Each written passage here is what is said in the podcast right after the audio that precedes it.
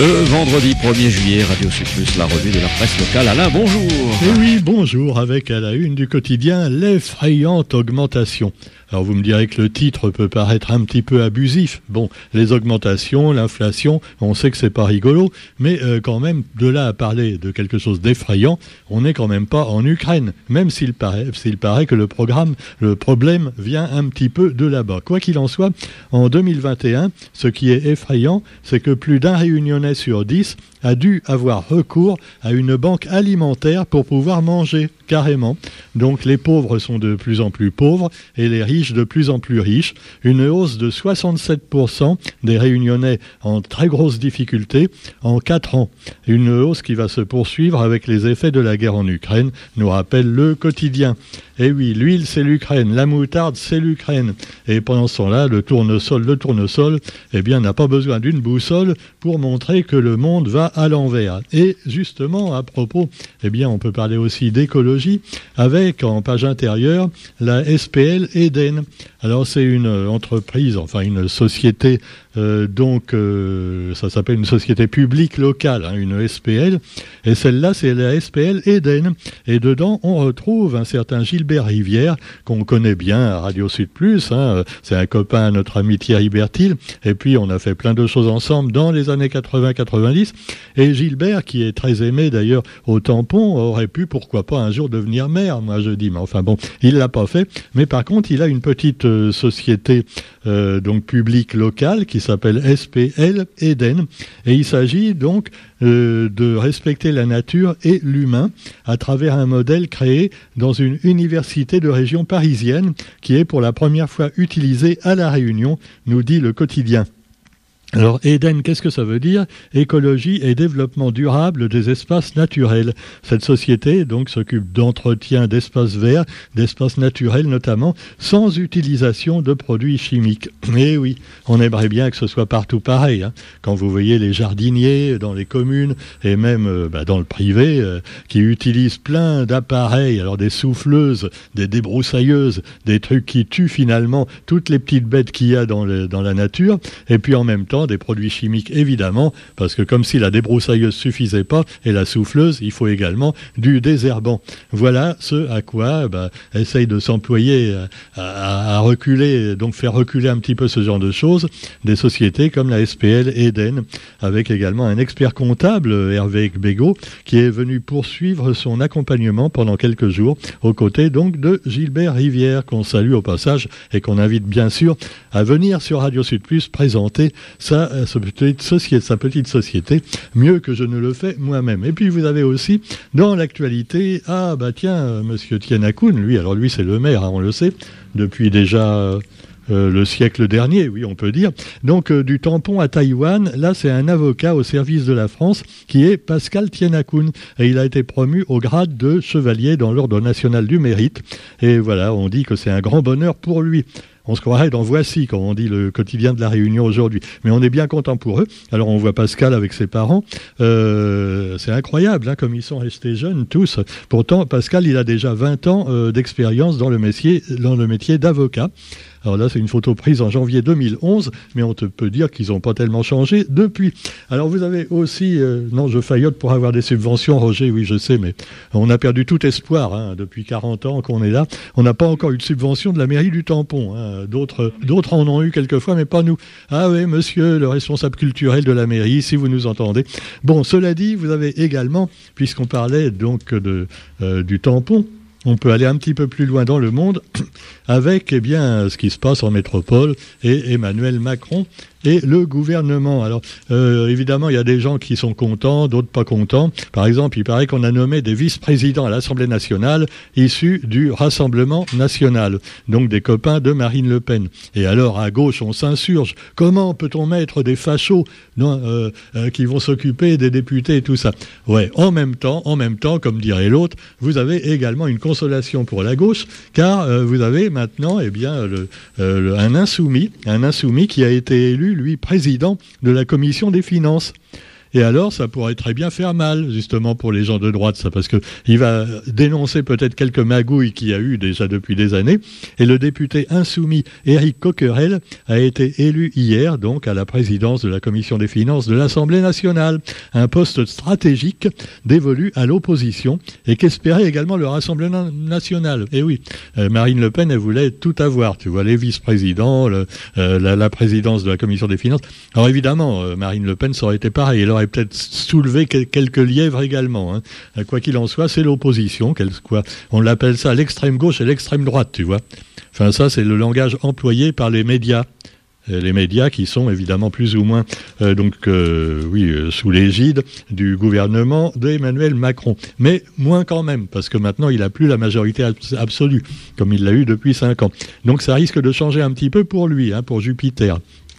Pendant ce temps-là, vous me direz, si t'es pas content, va en Chine, tu verras si c'est mieux.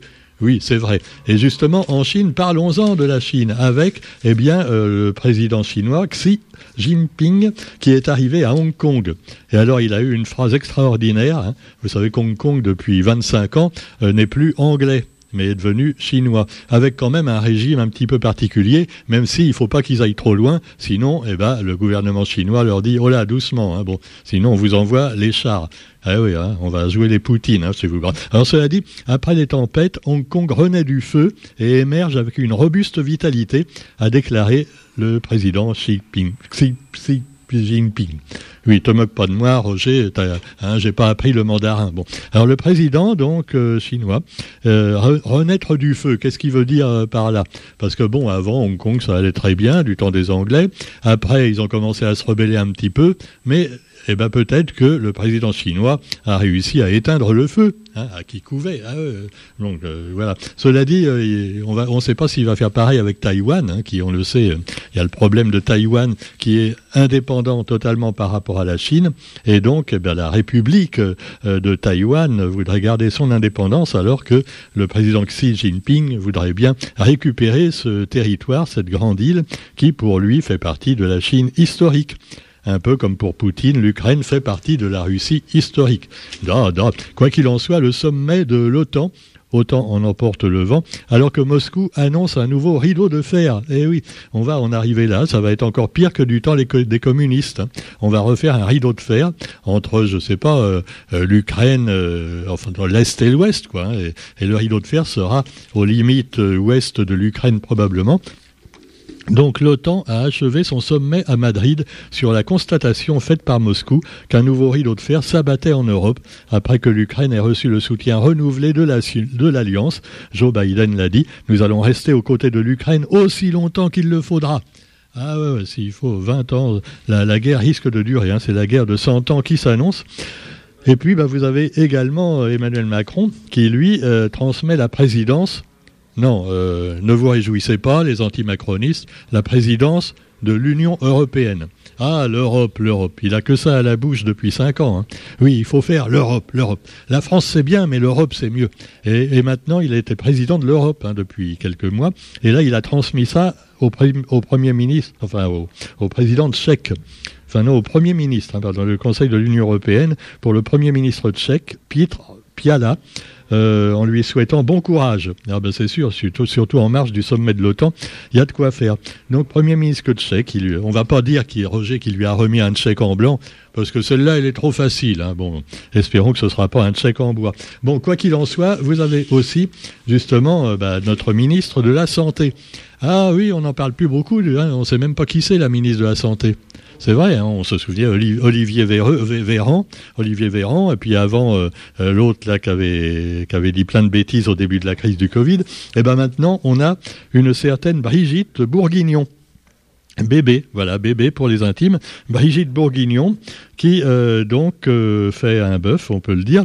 Euh, mission flash sur les urgences, 41 propositions remises sur les soins non programmés. alors on explique tout ça dans les journaux. La ministre de la Santé qui va certainement s'exprimer bientôt également sur le retour du Covid. Covid, ah septième épisode, hein, il paraît que c'est le septième variant.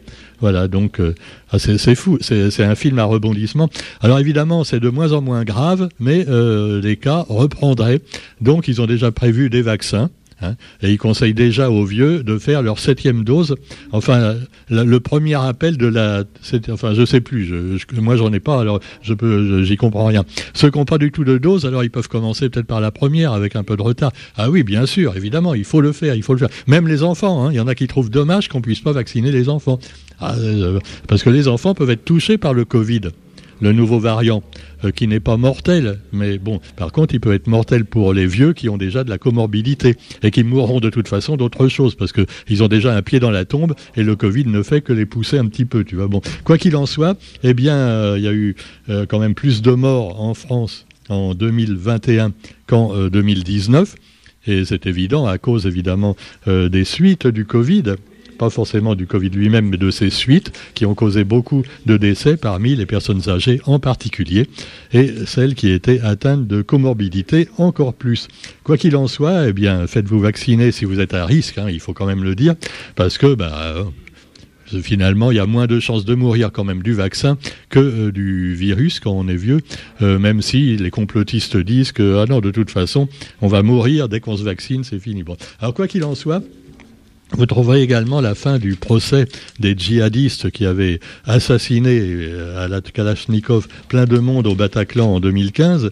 Et donc c'est la prison à vie pour euh, plusieurs d'entre eux. Et les peines les moins lourdes sont seulement d'un an de prison pour des, apparemment voilà, des gens qui n'avaient pas compris qu'un attentat se préparait. Enfin, on ne saura jamais s'ils le savaient ou pas.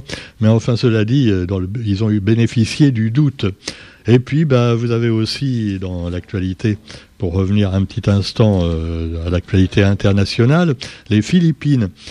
Alors oui, évidemment, on peut dire que la Chine, c'est pas marrant, euh, la Russie, c'est pas drôle, et euh, finalement les Philippines, bah, c'est pas rigolo non plus, puisque vous avez le retour en grâce d'un clan passé de l'opprobe au pouvoir suprême.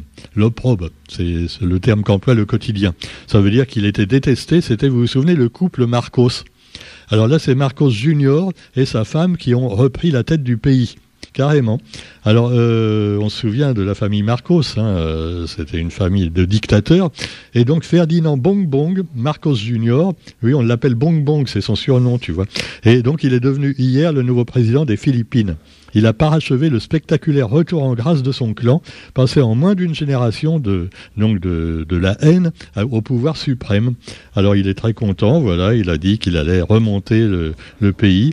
Euh, on peut quand même se poser des questions, quoi qu'il en soit, il veut réunifier le pays unifier un pays, c'est facile. Hein. Enfin, ça, dépend. Euh, dans une dictature, tu unifies le pays, tu tues tous les opposants, ou tu leur fais fermer leur gueule d'une manière ou d'une autre. Donc le pays est unifié. Voilà, c'est formidable. Alors donc Marcos Junior, Bong Bong, c'est son petit nom gâté, comme on dit en créole. Euh, parce que si vous le rencontrez que vous n'êtes pas d'accord avec lui, bong bong, il vous tire dessus, deux coups, ça suffit. Hein.